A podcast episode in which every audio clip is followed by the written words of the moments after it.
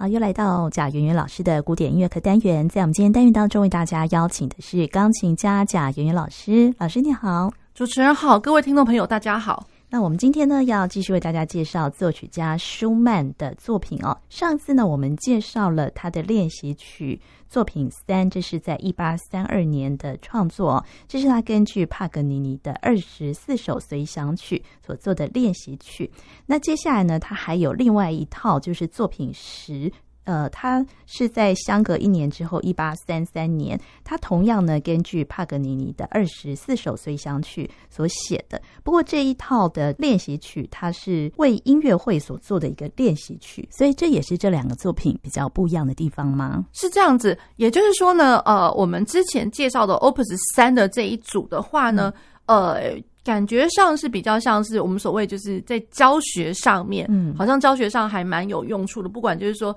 呃，是在技巧上面的磨练呢，或者是说，呃，在呃技巧加上音乐性、艺术性的表现，哈，它算是一个磨练。那所以，我之前有稍微提到，就是说，我不管是怎么样，你跟小提琴的版本比起来，好像多少就是有点制约。对对。那 Opus 十的话呢，感觉上舒曼他自己有点。跳脱了这样子的一个框架，或许他自己也有感受到这一点，所以他会认为就是说，诶，既然我是沿用我引用了他的，比如说帕格尼尼他二十首随想曲里面，不管是哪一首去对应到哪一首哦，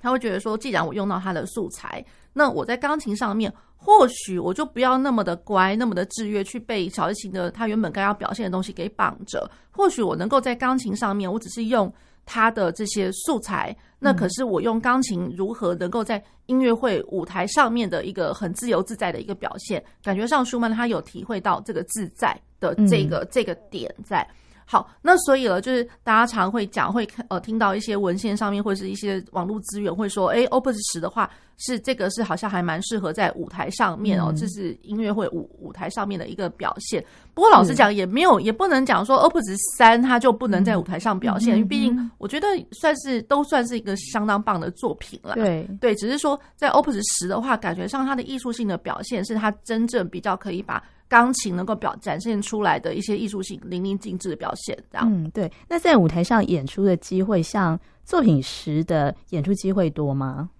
呃，我老实讲，就是说，如果是不管是三或是十，对，嗯，以舒曼，你如果真的要演奏舒曼呃音乐会的话，那个有舒曼的作品。好像大家第一个都不会去想到这个 这个 Etude 这两套，因为毕竟 Etude 嘛，就会觉得嗯有点 对，多少还是会有一些难度。更何况你要从从从头撑到尾的话，对，那不管是说你要弹一整套的六首，或者说你要弹呃两个整套的十二首，多少都会是一点不能说是负担啦，可是。也也算是，嗯、也算是负担。嗯、那那种感觉就不弱。如果说我弹一整个半场，比如说我把肖邦的 Opus 十跟 Open Opus 二十五这这些全部都把它弹起来，嗯、对，那那感觉是不太一样的。所以老实讲，三跟十，呃，by Schumann 其实可能会有一点点，或许在台湾的音乐会舞台上面啦，比较冷啦，嗯，嗯，比较冷门一点，对，比较冷哦，是对对。对不过呢，呃，在呃作品十的部分呢，它就是也是比作品三来的较多的一个艺术性这样子，呃，比较能够呃在钢琴上面比较敢这样来讲啦，嗯、比较容易比较敢展现，嗯，这样会有点绑手绑脚的那种感觉，嗯，好，那我们呃今天呢就要来介绍舒曼的呃作品十的练习曲哦。首先，他的第一首啊，他的第一首呢是。引用自帕格尼尼二十四首随想曲当中的第十二首，第十二首是一个降 A 大调，是一个快板。那我们先来听小提琴的部分。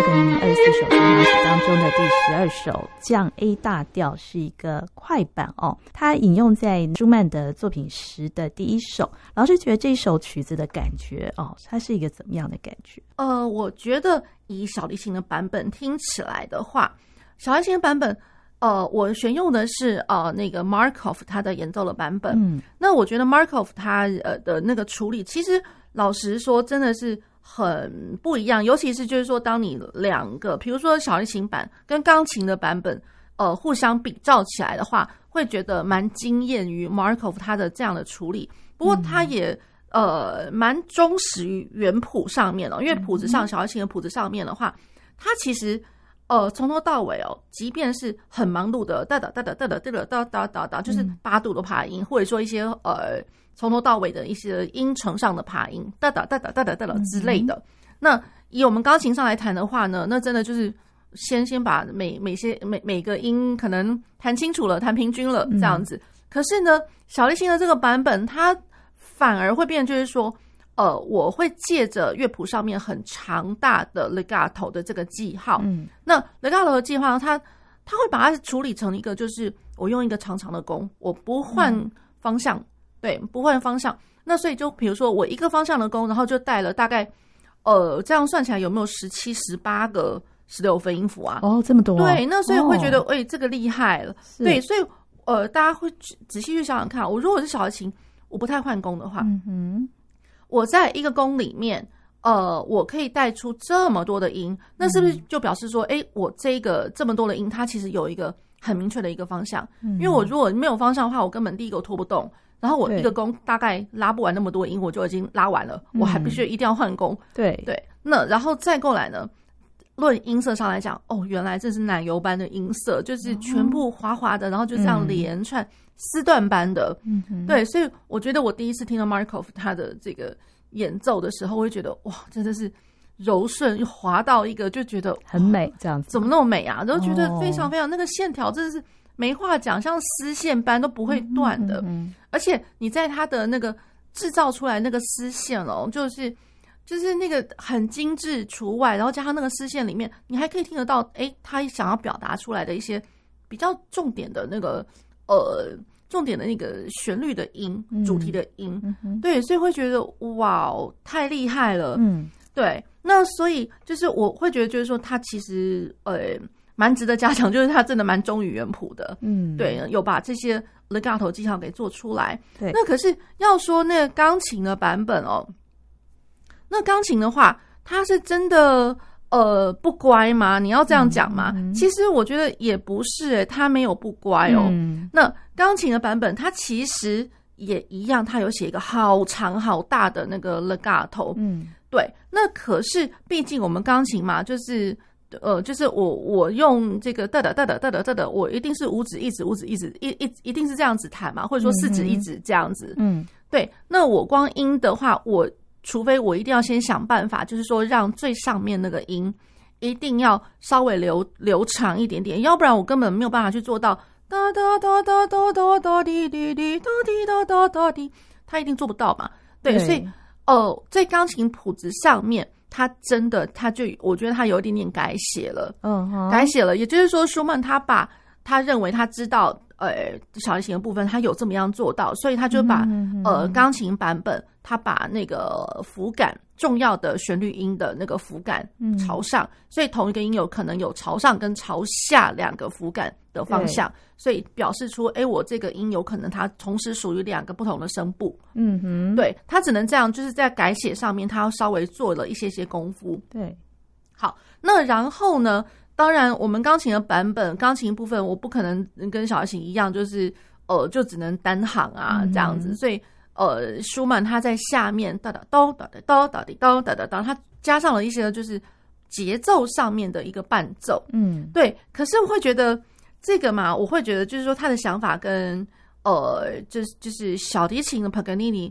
不太一样哎，嗯，对，就是说那个小提琴的版本哦，会觉得哎，好像我的重音，我的拍点重音，好像就是呃，我下去了一个重音之后，我搞不好我这个大拍我可以延续到。可能两个小节才数一个大拍，嗯，或者说我一个小节数一个大拍，嗯，那可是，在舒曼的钢琴版本上面呢，会因为哒哒咚哒哩咚哒哩咚哒哒咚。会突然想说奇怪，我现在是在弹什么？我是是在弹嘛错卡嘛？那种感觉，所以就会有断开的感觉，这样会有点就是说每一个小牌都很很重、很重要的那种感觉。嗯，对，所以感觉上就是说这边来讲，舒曼似乎他想要去呃沿用小提琴的版本的旋律，可是他想要做出他自己的东西。他可能认为就是说我钢琴，我本来我就不需要那样的飞快。对。对，可是我又能够，我又想要它快，嗯、它快，那所以呢，那左手的部分哒哩咚哒哩咚哒哩咚，光那个节奏上面你也不能弹得太重，嗯，对，那即便哒哒咚哒哩咚哒哒咚哒哒咚，它的那个在 off beat 就是在弱拍上面，它其实给你一个 accent，、嗯、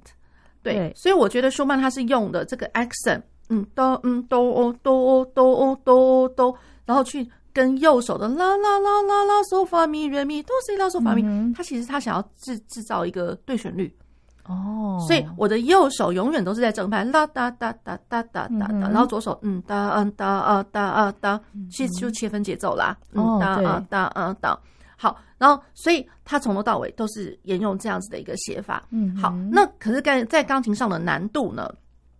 钢琴上的难度是。第一个，我如果我要这样跨，就其实从头到尾就是左手都要扩张，嗯，就是和声。我的我的手一定要先准备了大大的那个大的手掌先张开来，嗯，绝对不能就是说我看到那个音才去准备它，那一定会来不及。对对，那所以就是说，哇，那这只手可能从头到尾都是。我觉得大手人比较吃香啦，小手人稍微辛苦一点点。在、嗯、舒曼在改编的时候，他还是有呃，在这边有做了一些变化，加入一些自己的想法，这样子。我觉得是他有加入自己的想法，哦、对对，所以听起来会觉得就是说，好像舒曼的比较有节奏感。嗯，那可是呢，我在帕格尼尼原本小提琴版本的话，那真的是丝断般，从头到尾就是一条线不会断。嗯，好，那我们现在呢，就来听呃舒曼的练习曲十的第一首是。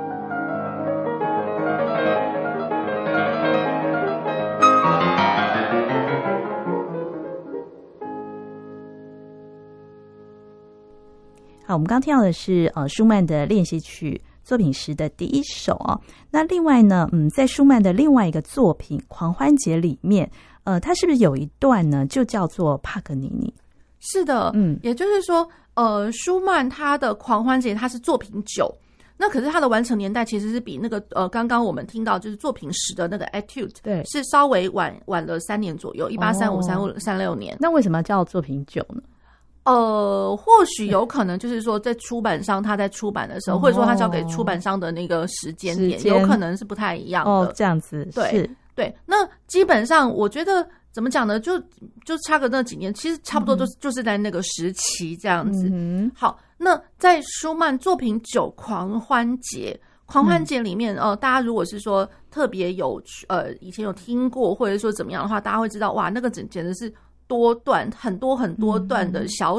小小手，一手一手一小手一小手这样组合起来的，组合起来然后全部全曲演奏完，大概也要半个多小时这样子。是对。那中间有一段，因为它每一个小手它都有取名字哦，比如说有帕格尼尼，然后有肖邦。然后或者说他会有呃一些什么小丑的名字，这样 Arlequin 或者是 Pierre 后，或者说他以前呃前女友，或者说呃 Clara 他太太的名字，他是用一个化身，就是一个改写那个名字，类似就是一个化名啦，化名把它标上去，所以每一个小丑他都会有一个名字。那可是他如果标上作曲家的名字，比如说肖邦或者是帕格尼尼，表示就是说他心里面想的就是，哎，那。我跟你是同一国的，嗯，有没有？大家会想到就是那个大卫同盟，哦、这也是那个舒曼他自己假想出来的一个团体，就是说，哎、欸，我跟你，我们我们同一国的，我们想法什么做法都一样，对，好，所以了。呃，舒曼为了要表达，就是说对于那个帕格尼尼这个如沐之情，所以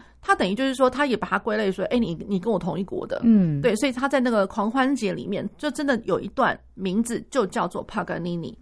然后帕格尼尼的话，那一段里面的哒哒滴哒哒滴哒哒，然后大家听到我在那边唱的，好像很很轻松很愉快哦，其实是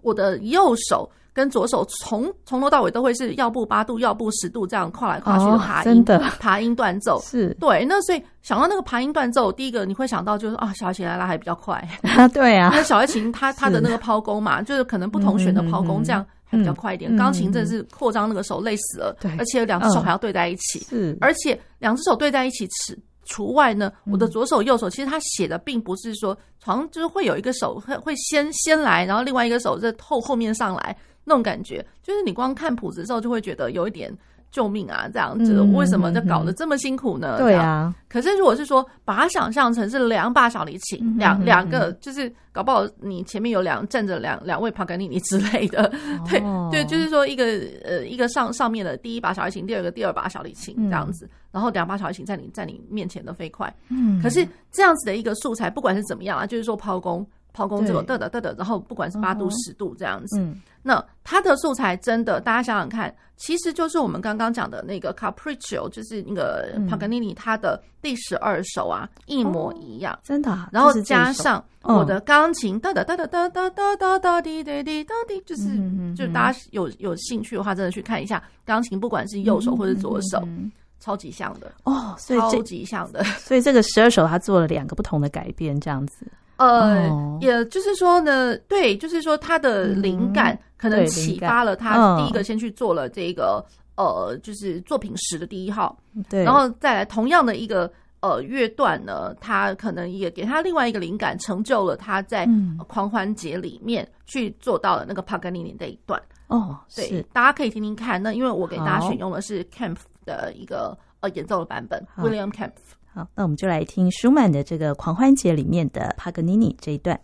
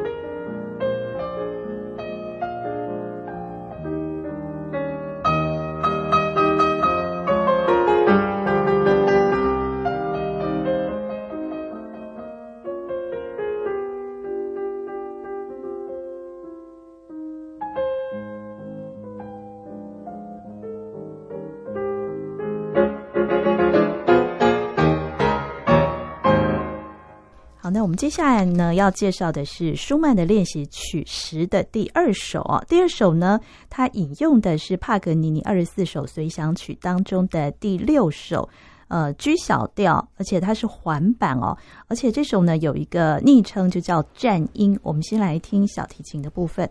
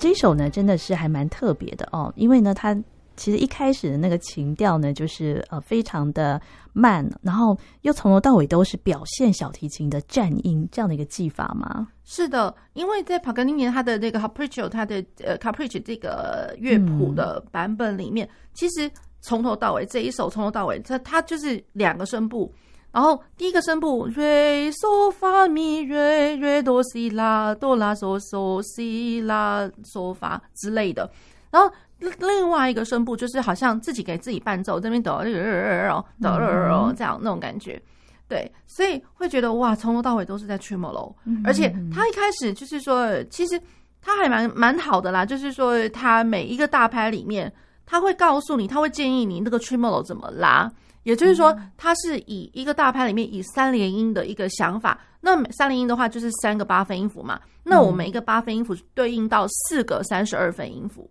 嗯，所以就是说我一个大拍里面，其实我要拉的就是三组的四个四个，倒地倒地倒地倒地倒地倒地，这是一拍。嗯嗯嗯。所以有十二个三十三十二分音符，那就非常快啊。呃，对。可是它，所以就是这样子哦。如果是说我把它这样想，就是说，呃。我我用打的，我不确定的听众朋友能不能听得到。就是如果是，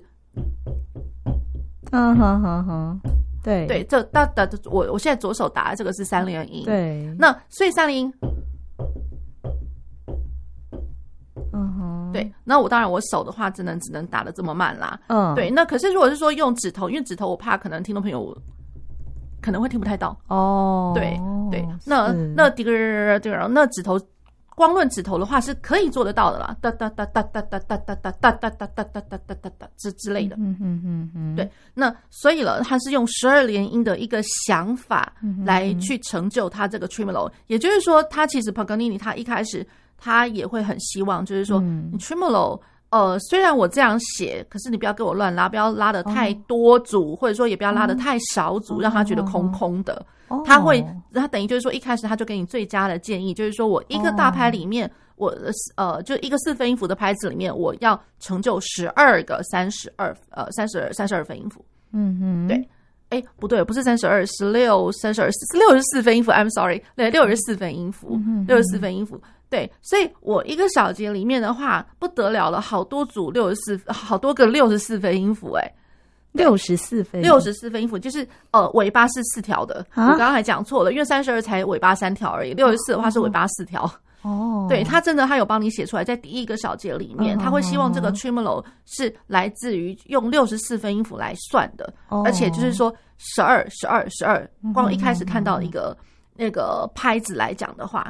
哎、嗯，对了，那所以就是我这样说，我这样来算的话，嗯、其实也不是说一个拍子是十二个，而是说一个拍子是十二加十二，哎，十二加十二，然后它等于是二十四个。二十四个六十四分音符，嗯，但它听起来因为是战音，所以是很绵密的感觉，是这样子吗？对，那所以真的在听战音的时候，哦、我们真的在听的时候没有办法在那边跟你数说你到底到底有几个，到底有几个，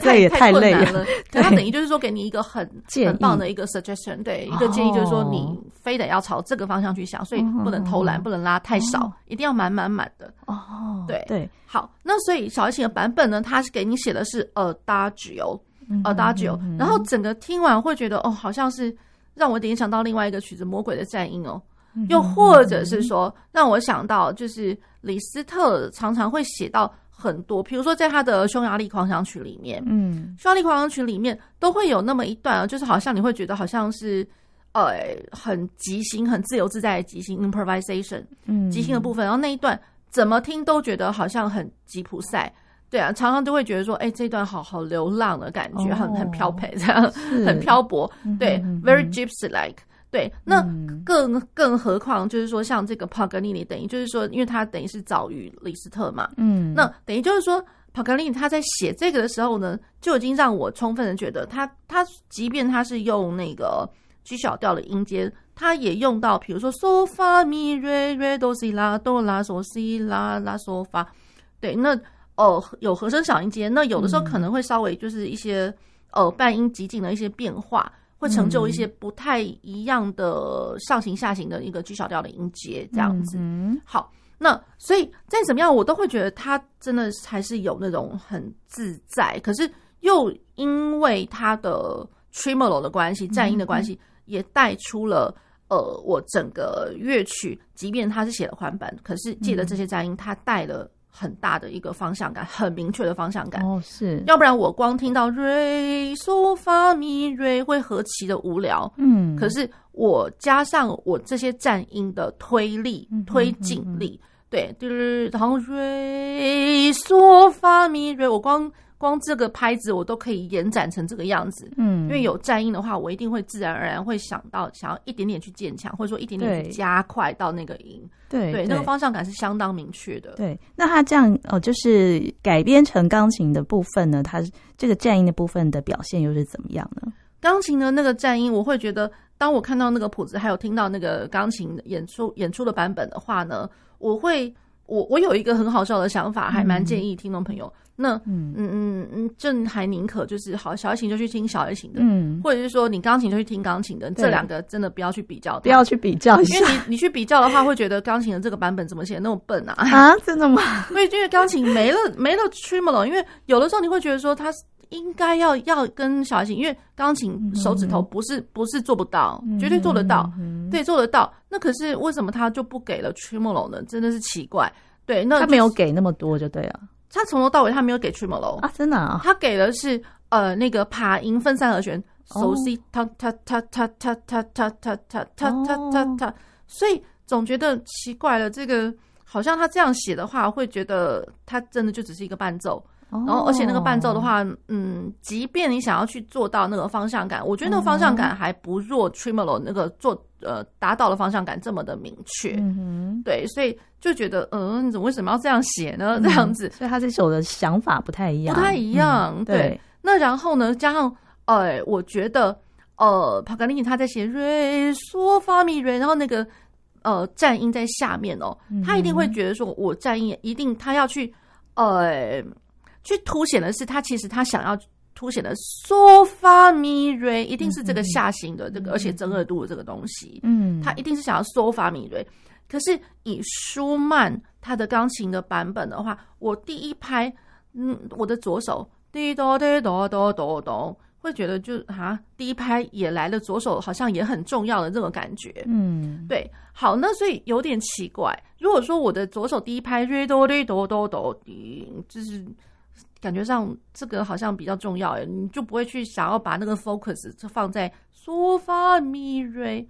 除非他会认为，就是说，好吧，我既然我右手也不会给中间的声部一个 tremolo，他只是他他他，那我只好加上呃左手 re do re fa so do re so fa mi re so fa so do re fa so re do si，除非他要制造成这样子的一个感觉，嗯，对。可是我会觉得就是。这个表现的方法，他要表现的这个意味跟小提琴，我觉得不太一样。哦，这是两种不一样的趣味，不一样。对，对他等于是在做一些 conversation。我觉得左手跟右手的 conversation。哦，是。对，然后论那个拍子的话，这个速度术语，它其实一开始它是写的是 non troppo lento，别太快的那个环板 lento。嗯那可是我在小提琴版本是 Adagio 哎，对，所以它这个速度标示都不一样了，整个风味通通都不一样了，是很有趣哈。那我们来听呃舒曼练习曲时的第二首。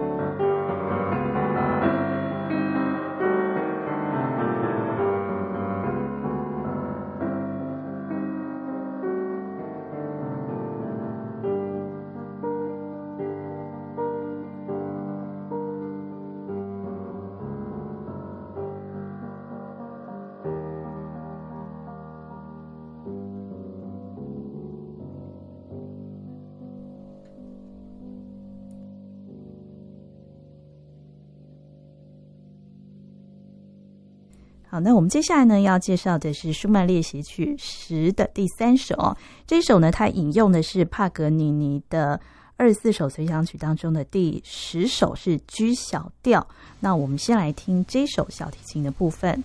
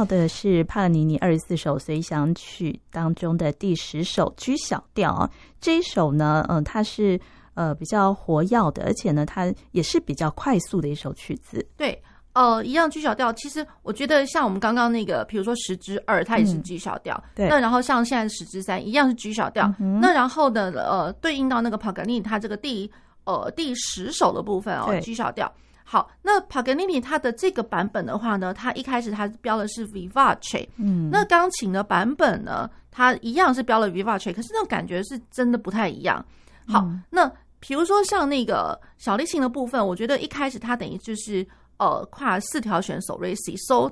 哒哒哒滴哒哒滴哒哒哒哒哒滴哒哒哒滴哒哒哒哒哒滴哒哒哒哒滴哒哒滴哒哒哒哒滴哒哒滴哒哒哒哒滴哒哒滴哒滴哒哒。好我会这样唱其实是因为我是对着他的谱子哦对着他的谱子他其实呃有的时候他会是呃三个三个连一组的六呃十六个十六分音符对而且连音连连三个断三个。对所以或者说呃一点点就是说又连又断哒哒哒哒对，我觉得可能都会是那种小小那个，比如说呃，抛工，抛弓。对，那当然就是说，可能这个可能要请教一下小提琴的朋友们哦，就是说，呃，像噔噔噔噔噔噔噔噔噔噔噔，那个抛弓的话，有可能是是往下下弓的抛弓呢，还是往上的抛弓哦？这因为其实这个我不是相当的懂这样子，可是知道就是说，他这样连贯式的这个抛弓，我觉得他一定会是某种就是小提琴要表现出来的一个技巧。嗯哼，对。那然后呢？以钢琴上来讲的话，要表现出当哒哒哒哒哒哒哒哒哒哒当，舒曼把它呈现出来，就是说，真的会觉得哇！舒曼他会把钢琴的难，它是难在连续八度的断奏哦哦，所以小提琴它只是单音嗦拉西拉嗦发咪哆西拉嗦拉嗦，那我的钢琴的部分是连续八度八度的，得让汤啪啪啪啪啪啪，就是。就反正就是八度，一个手掌里面拍拍拍拍拍，是双手都是八度吗？是单手？哦，单手，单手的八度是单手的八度。那当然就是说，当然它只有一个小节啦，好像还好啦，没有到特别的难。所以手一定再怎么样，大手背绝对是放松，手手要放松，我才能够拍得起来。哒哒哒哒哒，一路八度打下来，这样子是好。那可是呃，让让那个钢琴的部分的话，会觉得哎，就是。嗦瑞的部分，那个舒曼就加上了是和声，索西瑞嗦瑞法拉瑞，会觉得哦，怎么那么厚啊？对，那可是像呃，刚刚我在讲到第一小节的时候，舒曼他是八度往下打的时候，我下面左手搭配的也是索西瑞嗦瑞法拉瑞，所以他等于就是说双手在做一个 X 型嘛，就是交错的，我右手然后传到左手，嗯、然后左手的素材传到右手去，然后每个小节都在做交错，嗯、互相交换的那种感觉。嗯、对，好，那然后再过来，舒曼在钢琴版本里面呢，还会做到很多，就是明明是小提琴，它就是单声部的时候，他会把那个素材放在左手上面。嗯，所以我会觉得，哎，我只要这些东西。放在左手，我管它是怎么样子的弹法，它只要快速音群，然后从头到尾，然后在左手，它就已经是难了。对，因为左手一定会比较累。对，对，左手要快的起来就对。对 对。是。那然后呢，再过来，呃，隐隐约约就是说，像我刚刚特别提到的一些，就在小提琴的功法上面，哒哒哒哒哒哒滴哒哒哒哒哒，比如说，呃，连断连断，呃，然后可能有抛弓，或者说 spiccato 或者什么的，那。在左手，那钢琴上面的话，当然我不可能这样做啦。所以钢琴上面的话，可能它就是比较制式，比较乖一点，哒哒哒哒滴的，哒滴哒滴哒哒，哒滴哒滴哒哒，就是六个六个一组。嗯。可是当然，呃，它这样子的手法，有时候交换到右手又回来给右手的时候，右手会看得到，比如说，呃。滴滴哒哒滴，瑞咪瑞瑞哒哒滴滴哒哒哒哒哒，哎，这个地方还真的有点像小提琴的功法哦。对，所以他有的时候他可能是不会给左手做，可是，一旦交换到右手再重新演奏帕格尼尼这个东西的时候，哎，右手会有点比较像是小提琴演奏的那个功法。嗯，对，所以我会觉得在练习这首曲子上面，可能要去看到它的句法怎么去分。嗯，对，它的呃，有的时候小提琴的连弓，然后对应到我们钢琴在演奏的时候，哪些哪几个音属于一国的，然后它要怎么样去断句，断在哪个哪个音上面？对，对，这个可能稍微要需要去琢磨一下，这样。嗯，然后加上左手会有当当当当当当当当，那可是感觉上那个帕格尼尼他原来在写就是哒哒哒哒哒哒哒这些东西的时候。可能不会想到那么多，他还要去想当当当当当当，他可能心里面想了，他不会这样子去想这个东西。是对这个左手的节奏上的一个伴奏，我觉得哎，这个蛮有意思的。是舒曼自己加上去的，对，这个舒曼自己加上去的，所以呃，跟帕格尼尼有一点点不太一样。对，好，那这非常有趣哦。那这是我们呃今天为大家介绍的是舒曼的练习曲十，我们分享了他的前三首。那我们最后呢，就来听他的十至三。那我们今天呢，也非常谢谢贾圆圆老师，谢谢主持人，谢谢各位听众朋友。